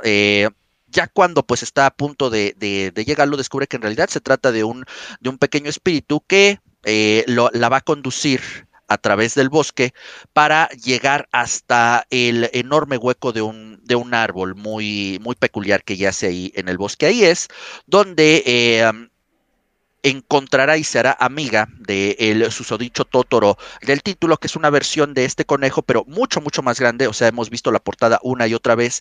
Eh, y que decide denominar Totoro en base a una serie de, ruiditos que precisamente hace este, este, este, espíritu que habita en el bosque, ¿no? Eh, la niña se quedará dormida para después eh, aparecer en el patio de su casa, lo cual pues le, le, deja la semillita de la duda de si lo que vivió fue un sueño o en realidad lo, lo vivió, pues ya después le contará a su familia que se ha topado con, con el vecino Totoro, a quien su padre identifica como un guardián del bosque, ¿no? Entonces veremos eh, cómo se desarrolla la, la, relación, la amistad entre esta, esta niña y el, el, espíritu Totoro. Veremos después cómo la niña trata de que interactúe con su familia sin mucho resultado al inicio, ya después su hermana sí alcanza a distinguirlo y sobre todo eh, el papel que desempeñará, sobre todo en la mente de la niña para lo que puede ser la salud de su madre, ¿no? Al identificarlo como un espíritu guardián, pues eh, la niña en algún momento acudirá con él para, para pedir por el, por el bienestar de su madre, ¿no? Nuevamente no vamos a spoilerla, pero creo que una película con una, un argumento más, más sencillo,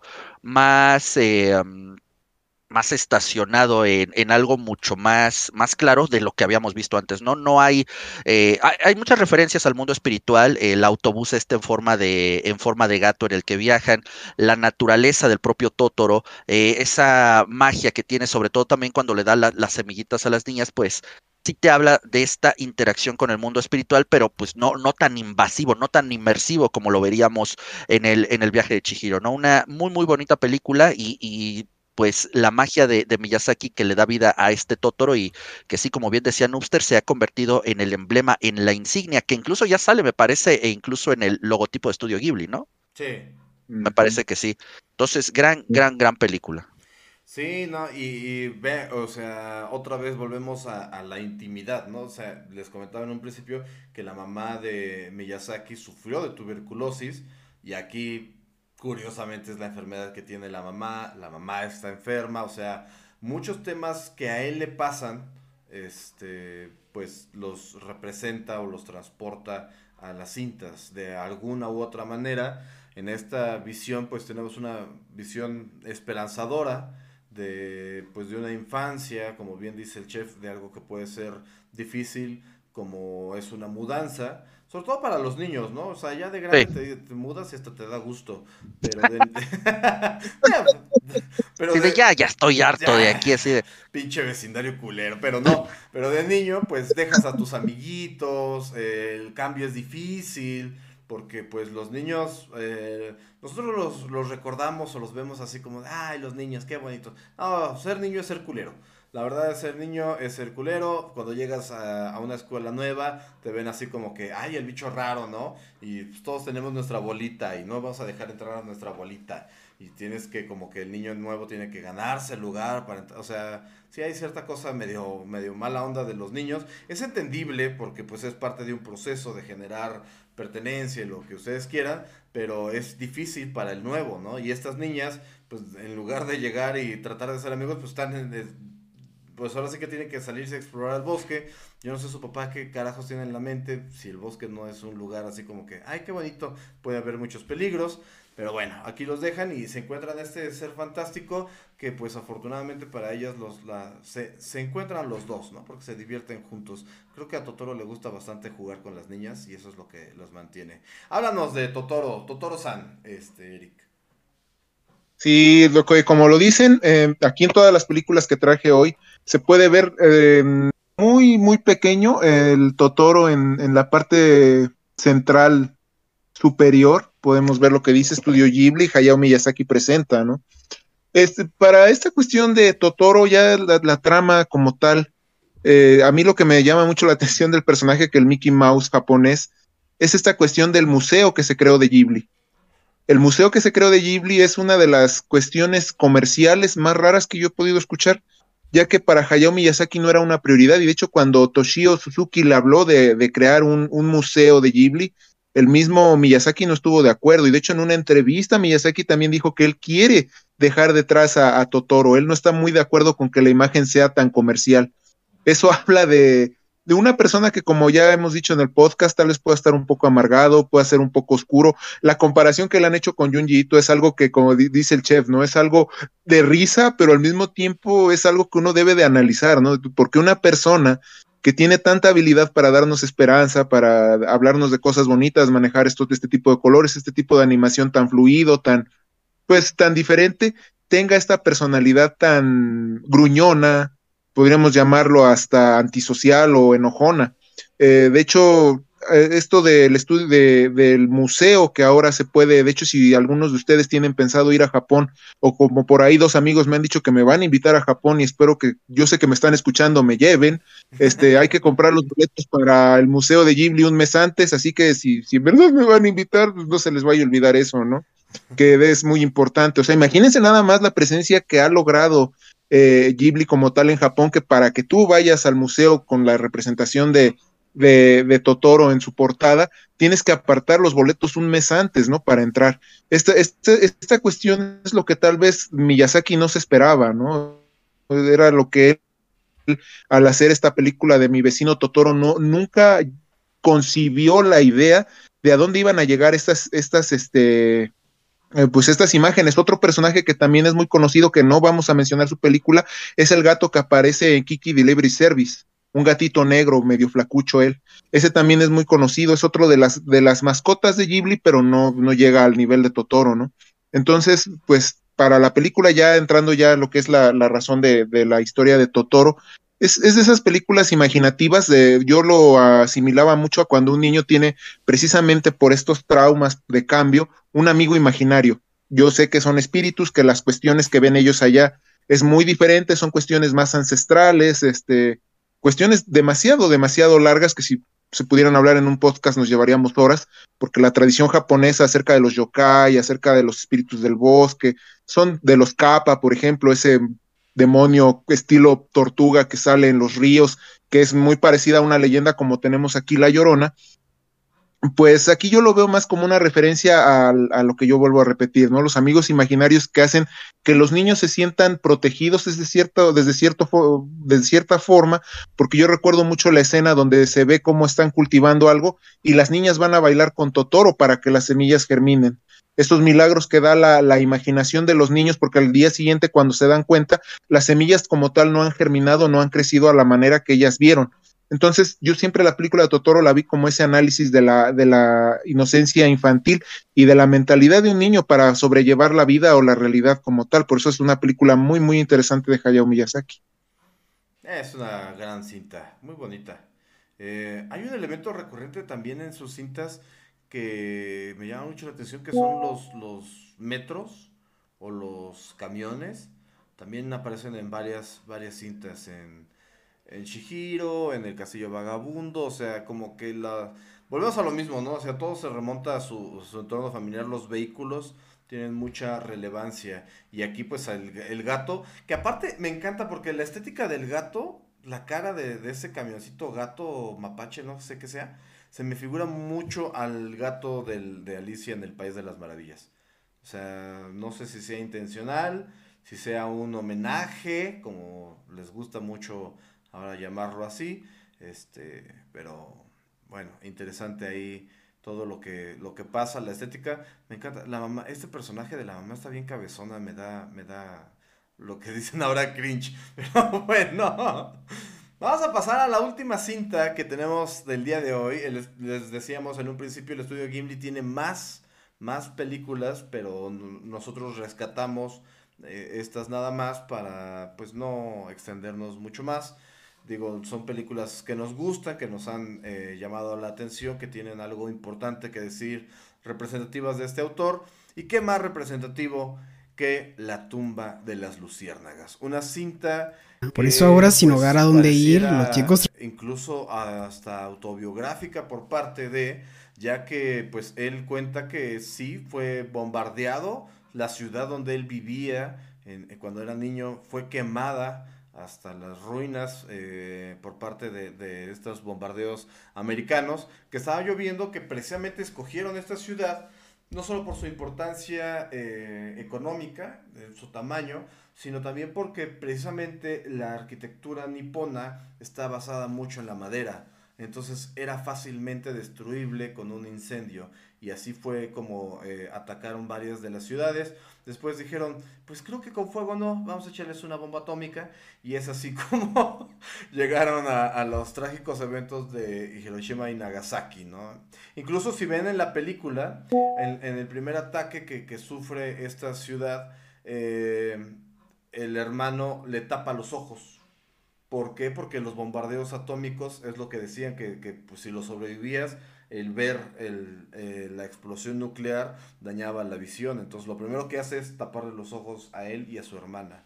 Y es la historia de estos dos eh, hermanos que pues, eh, híjole, es que pasan una travesía bien fea. La verdad, el chef lo decía, no es una cinta para niños, yo creo que tampoco es una cinta para adultos. Porque la verdad está muy trágico eh, toda la odisea que pasan estas, estos jóvenes, está basada en un hecho real. No solo es una como autobiografía, está basada en un hecho real.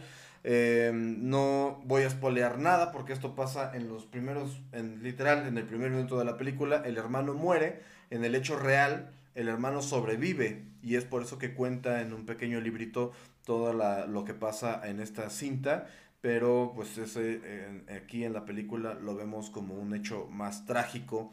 Eh, si ustedes, ah, esto sí va a ser un spoiler, si no quieren oírlo, pues perdónenme. Al principio de la cinta vemos como el, eh, el, hermano muere y después como que se encuentra con la hermana y se van en un camioncito, les digo en un vagón de tren. Y uno pensaría que es como que un preludio, pero a mi manera de verlo, o sea, a mi manera de verlo es en realidad el encuentro de, estos, de estas dos almas, de estos dos hermanos, que viajan y se vuelven a encontrar y así se despiden. Aunque pareciera que es, que es como que volvemos al tiempo cuando ellos en realidad véanlo y los fantasmas tienen esta misma coloración a lo largo de la película. Entonces, eh, cuando él muere, se encuentra con su hermana y finalmente se despiden para emprender un viaje pues aún más largo. Ya conté un poco de la cinta, chef. Háblanos de, de esta Triste, triste historia que es La tumba de las luciérnagas.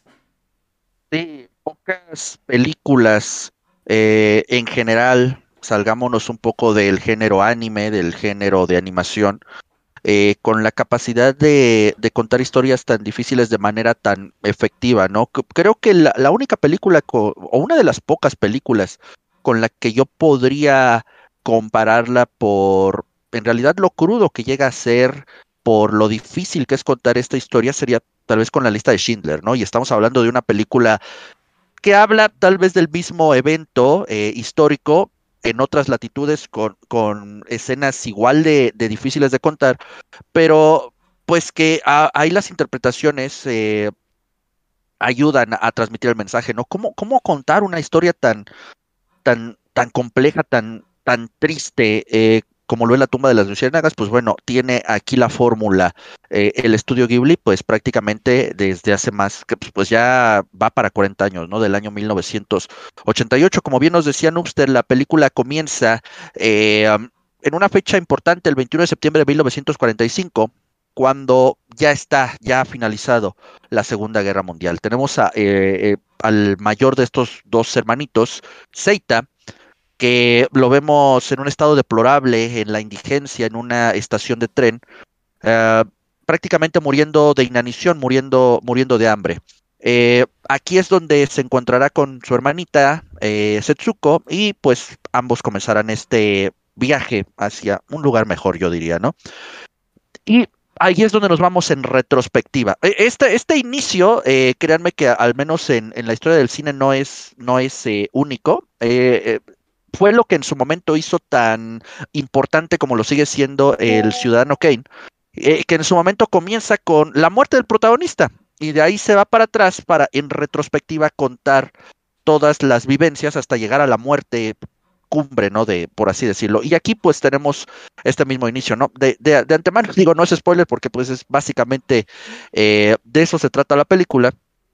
Y nos vamos algunos meses atrás a marzo de 1945, donde veremos parte del conflicto eh, entre Japón y Estados Unidos, ¿no? La aviación, eh, la Fuerza ah, aérea de los Estados Unidos está atacando varias ciudades aéreas con continuos ataques, con continuos bombardeos, ¿no? Tarde o temprano estos bombardeos llegarán a la ciudad donde habitan eh, estos dos hermanitos eh, junto con su hermana. El padre es parte de la Armada Imperial japonesa y parte de la película pues es eh, la esperanza de estos niños de ver regresar a su padre de la guerra. Después de un terrible bombardeo en esta ciudad, como ya nos decía usted, con estas características, la arquitectura, mucho de madera, eh, fácil, muy, eh, muy flamable, pues eh, los niños no alcanzan a llegar al refugio, se pierden, no, no les pasa nada en ese momento, pero la que sufre graves heridas, graves quemaduras es su madre, la cual,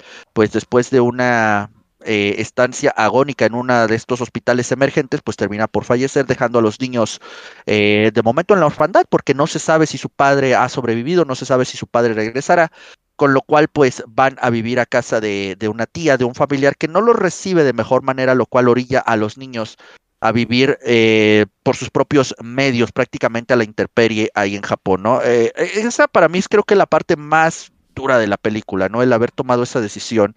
Eh, el ver el estado de salud decadente de, la hermanita es totalmente devastador. Y, pues bueno, no creo que aquí hay poco más, más que contar, ¿no? Eh, la película de inicio nos cuenta cómo, cómo va a terminar. No es una historia, eh, no es una historia feliz. Es una película, es, es una película fuerte de ver. Eh, es de esas películas que sí, definitivamente no, como digo, ya lo dijimos muchas veces, ¿no? Creo que, creo que si un niño no debe verla, si un adulto está tomando la decisión de verla, tiene que hacerlo con la idea de que va a haber algo que lo va, le va a mover las entrañas. Es una, es una película en serio muy, muy difícil de ver, pero que es necesaria, ¿no? Volvemos a lo mismo, esta, esta catarsis que la cultura japonesa busca a través de sus medios. Ya lo habíamos hablado eh, en otra ocasión, tal vez con otro, eh, a través de otro género, tal vez como lo fue Godzilla, de, de tratar de superar este, este terrible evento que como fueron los bombardeos atómicos de Hiroshima y Nagasaki, en otro género, con, con otra visión, fue encarnado en Godzilla. Ahora lo estamos viendo, como decían usted, en una historia inspirada por la vida real. Por ahí anda la historia eh, circulando el internet del, del hermanito que cargó eh, eh, literal el cadáver de, su hermanito menor hasta poder darle una, una, sepultura digna, una cremación, lo que fuera, para, pues en, en, opinión de él, que pudiera descansar, ¿no? Y él no iba a descansar hasta que el, el cuerpo de su hermanito descansara, ¿no? Y aquí vemos trasladado a esta, a esta película tan, tan difícil de ver, ¿no? Es es muy complicado ver la, tumba de las luciérnagas, pero creo que totalmente necesario, ¿no? Una, una, un país, una, una área que, ha sufrido tanto esas, esas partes bélicas, digo, no están exentos, la cultura japonesa también eh, en su momento tiene cosas que recriminarle, digo, basta ver, ya, ya llegaremos a ese podcast, eh, ya llegaremos a hablar de lo que fue eh, la intervención japonesa durante la Segunda Guerra Mundial en China, eh, porque también tienen cosas a las que se les puede reclamar, ¿no? Pero pues ahora, eh, eso fue por parte del ejército, ahora estamos viendo las víctimas que eran civiles, ¿no? Y, eh, y la tumba de las luciérnagas nos da una, un verdadero golpe de realidad con esta historia en verdad desgarradora que aún así recomiendo mucho, mucho ver pero con mucho cuidado. De hecho, de hecho la película es de esas, creo que de las de Estudio Ghibli, creo que sí llega a tener por ahí eh, la estampita por algo así de que no es recomendada para menores de, tal edad. O sea, de ese tamaño estamos hablando de esa película. Sí, está considerada una de las películas eh, bélicas más eh, desgarradoras, precisamente junto con la lista de Schindler y con Salvando al Soldado Ryan, ambas de Steven Spielberg, o sea, hay ojito a, a, lo que se, se venía. Y bueno, es completamente desgarradora, enternecedora por, por la niña, de verdad que a mí me, me enterneció muchísimo.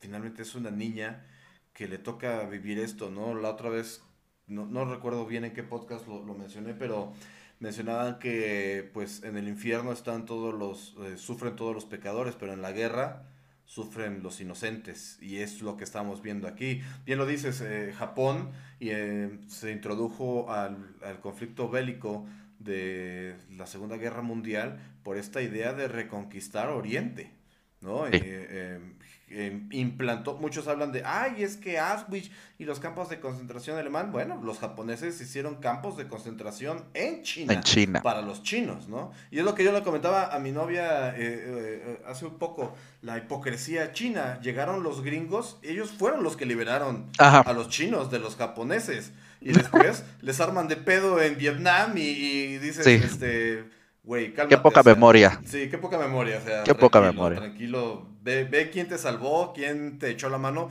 Imagínense el, la cantidad de chinos, el cantidad de territorio y la madrecita que es Japón los estaba, les estaba dando en la torre. O sea, de ese tamaño es lo que estamos hablando del poderío de, del ataque japonés que tuvo que, pararse. De hecho, por ahí tengo un documental muy bueno, en algún momento hablaremos de documentales, de cómo es que se estaba planeando un ataque eh, anfibio que superaba en número y en magnitud al día D para poder ya detener al ejército nipón eh, y que finalmente dijeron, no, ¿sabes qué? Va para atrás, tenemos esta arma nueva que hemos desarrollado y vamos a experimentar en, Japón con ella, tratando de ponerle ya fin a la guerra sin tener que tener más bajas para los norteamericanos y es así como se plantea eh, el bombardeo de Hiroshima y bueno, pues ahí es algo que, que, ya conocemos. Aquí pues vemos, volvemos al punto, el sufrimiento de los inocentes, estos niños que pues no tenían la culpa de que su padre estuviera en el ejército, mucho menos los acontecimientos que le pasan a su madre pero, pues, ¿tú qué, cómo ves esta cinta, Eric? ¿Cómo la sufriste? Porque no creo que nadie la disfrute, o sea, de verdad. No creo que nadie, ay, qué buen momento me la pasé en el cine o en mi casa viendo el tumba de las luciérnagas. No, eso no va a pasar. Entonces, ¿cómo sufriste esta cinta, Eric? Pues como todos, yo, yo lo he considerado y qué buenas frases se acaban de tanto tú, Chef, como tú, Noobster. Hay mucho dolor en, el, en, en, en la historia o sea, la historia nos ha hecho crear el que ahora estemos aquí parados, bueno, sentados, parados, el que estemos aquí en este momento platicando, es por muchas tragedias. Que tú, mucha gente ahorita tal vez dentro del podcast va a decir que tiene que ver que haya habido una guerra del otro lado, de otro continente. No se crean. Todo el sufrimiento humano recae sobre, sobre la distancia de todo el mundo. Yo siempre lo he visto así no porque veas que una persona a millones de kilómetros de distancia esté muriendo, todo puede afectar y sobre todo en esto de las guerras, esa cuestión que ustedes hablan acerca de, de esas, se podría decir, este, treguas que se hacen entre países, ¿no? O alianzas que se hacen durante ciertos conflictos bélicos que luego son traicionados dentro de la misma historia, ¿no? Eh, creo que había un, creo que no sé, no sé si fue Henry Kissinger el que decía que Estados Unidos no tiene amigos, Estados Unidos tiene intereses. Entonces yo siento que todos los gobiernos es igual, ¿no? Y aquí ya en la tumba de las luciérnagas, volviendo al tema, pues sí, la verdad es una película que yo solo he visto una vez. No la he visto más, no, no tengo esa necesidad, no tanto por el sufrimiento, sino simplemente porque hay temas dentro del arte que te hacen sentirte acongojado hasta cierto grado depresivo. Eh, yo esto lo platicaba mucho una vez mi maestro de filosofía eh, nos platicó cuando vio por primera vez la película de La vida es bella, que también habla de la guerra. Él dice, él acababa de embarazar a su esposa o a su ex esposa ahora, y dice que lloró como niño cuando la escena final, que pues no la voy a spoilear y aparte no está en ese tema del podcast, pero dijo que en el cine lloró de una manera que hasta espantó a los que estaban al lado. Dice, no sé qué me pasó, soy un hombre que no, no soy de llorar en esto, pero me llegó la, idea, entonces hay, muchas hay muchas películas que uno ve y por eso lo que ustedes están diciendo acerca de las tumbas de, la tumba de las luciérnagas es muy importante. Si ustedes son una persona que ahorita ya están en un momento difícil de su vida, si, si no se sienten suficientemente completos o hasta tristes, yo no les recomendaría verlas. Son de esas películas que es mejor esperarse cuando te sientes un poquito más apacible, tal vez más relajado, que no tengas esa que no tengas ciertos problemas emocionales para que la analices y la disfrutes como mucha gente lo ha hecho, ¿no? De hecho en internet también está mucho ahorita el, el tema del póster que apenas acaban de encontrar este pues cómo puedo decirle esta curiosidad, ¿no? Que iluminaron el póster donde se ve a los dos hermanos con, con las luciérnagas y que al final no eran luciérnagas lo que estaba a su alrededor, ¿no? Que era vestigios de la, de la bomba, de lo que está. Conclusión, saco esta crónica que hacen los muchachos conforme van en su viaje y todo lo que relatan ellos dentro de este mismo viaje como una enseñanza de que el ser humano tiene la necesidad de, de ser, no, ya no solo de ser mejor, sino de ser pacífico. Pues las guerras no dejan nada, los conflictos no dejan nada, no hay vencedores como tal dentro de una guerra, Simplemente hay gente que hace sufrir mucho más a otros y por eso ya se siente dueño de lo que haya ganado con el conflicto, ¿no? Entonces esto es, lo que deja la tumba de, la, de, las luciérnagas. Yo la verdad les voy a ser sincero, yo ya ni recuerdo también las escenas del momento que la vi que en el canal de YouTube. Una vez me, tocó ver las películas más depresivas de la historia y, aparece esta. Entonces, pues sí, es, triste, pero también es bueno que los que, haya alguien y que, como ustedes lo dicen, que el Japón haga su catarsis y que hagan estas obras. O sea, es, importante ver también lo trágico de la vida para, para que uno tenga conciencia y, todas las personas deberían de, pues, no sé, de algún momento analizar y no dejarse llevar tanto ya por la violencia, que ahorita es, aunque no hay una guerra como tal tan drástica o tan fuerte como fue la primera, la segunda guerra mundial, en estas épocas vivimos un conflicto interno, un conflicto mundial, un conflicto hasta con los propios vecinos, o sea, desde que creo que sucedió la pandemia, llegamos a un, estamos en un proceso de, como de enojo, la, la, humanidad parece que está muy enojada, y por eso es que estas películas ahora sirven hasta como tipo bálsamo, ¿no? Arde, arde como el alcohol que le ponen a una herida, pero es indispensable para que la herida sane. Sí, fíjate que estaba yo viendo que precisamente Miyazaki decía que no quería hacer una cinta que hablara de la guerra, sino que la cinta habla de la indiferencia humana. Yo eh, vi la cinta ayer y hay una parte donde cinta pues eh, va por bálsamo, por, eh, no, no por bálsamo, perdón, va por material para incinerar a su hermana. Y el vendedor le dice, aquí está, con esta barder muy bien. Y voltea hacia arriba y dice, a pesar de todo, hoy es un buen día. Yo dije, güey, ¿la acabas de vender para que, va, para que incinere a su hermana y luego dices que es un buen día enfrente de él? Y yo, eh, en una segunda, en un segundo pensamiento, yo dije, bueno, a lo mejor es como una cosa esperanzadora, pero a final de cuentas lo que vemos repetidamente durante la película final es eso que, que decíamos, ¿no? O sea, la tía es esa tía que en Navidad se está peleando por los terrenos de, la, de los abuelos, ¿no? O sea, que nada más está pensando en su propio bienestar. Eh, eh, eh, si lo podemos poner así, que a veces no me gusta pensar en buenos y malos, la tía era una mala persona, porque a pesar de estar viendo el sufrimiento de sus sobrinos, a ella le estaba importando que no había dinero para comer, los niños le dan, le dan dinero para que haya comida y todavía se los recrimina, o sea, el hermano trata de proteger el secreto de que, el hermano, de que su mamá había muerto y ella se lo dice a la niña, o sea, dices, bueno, ya.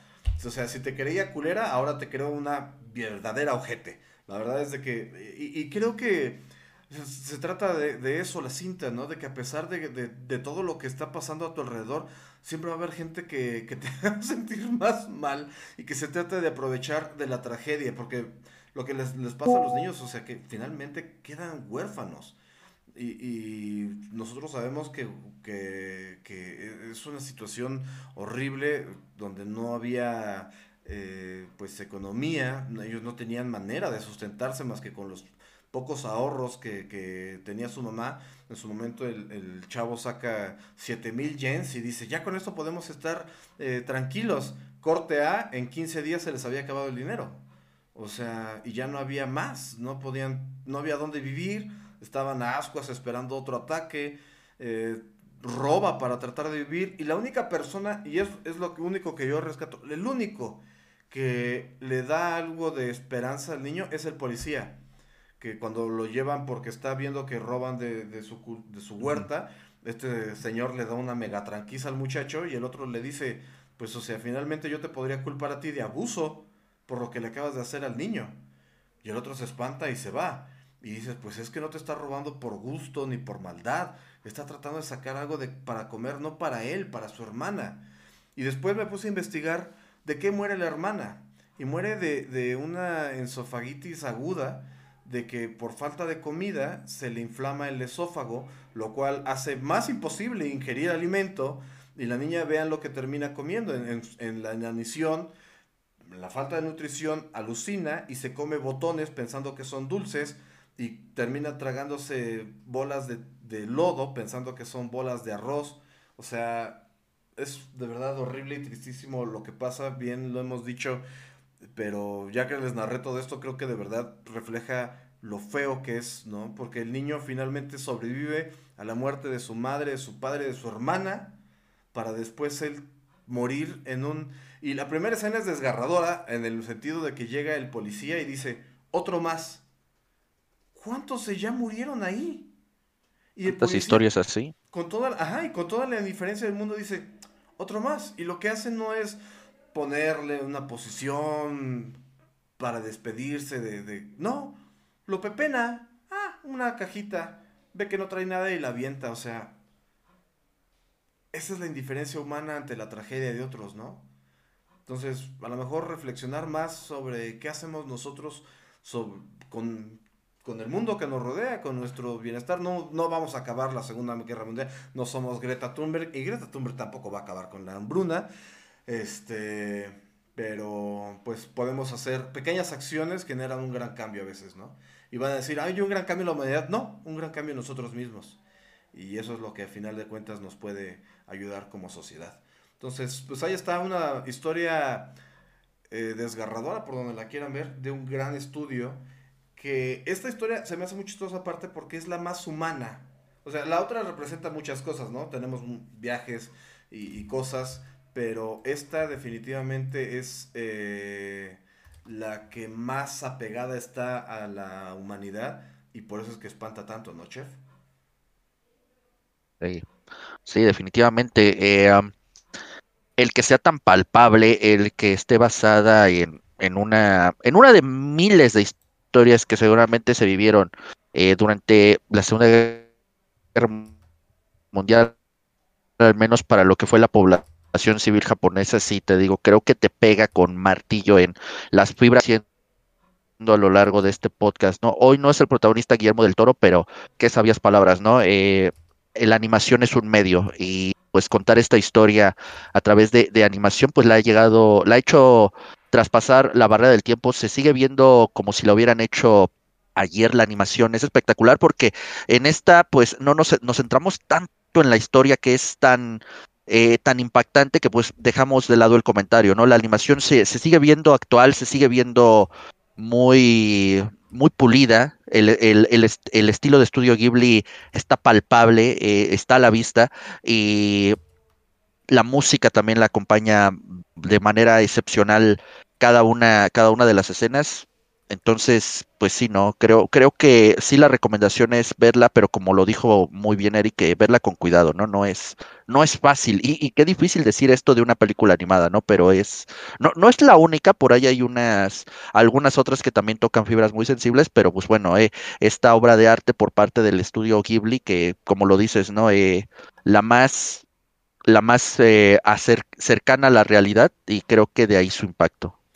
Sí, estaba eh, eh, recordando que finalmente, pues la guerra nos toca a todos, nos toca a todos, como bien decía Eric, en, las distintas fibras es como un pulpo con tentáculos invisibles y pues aquí está tratando de, representar eh, ese sufrimiento a través de dos pequeños niños, ¿no?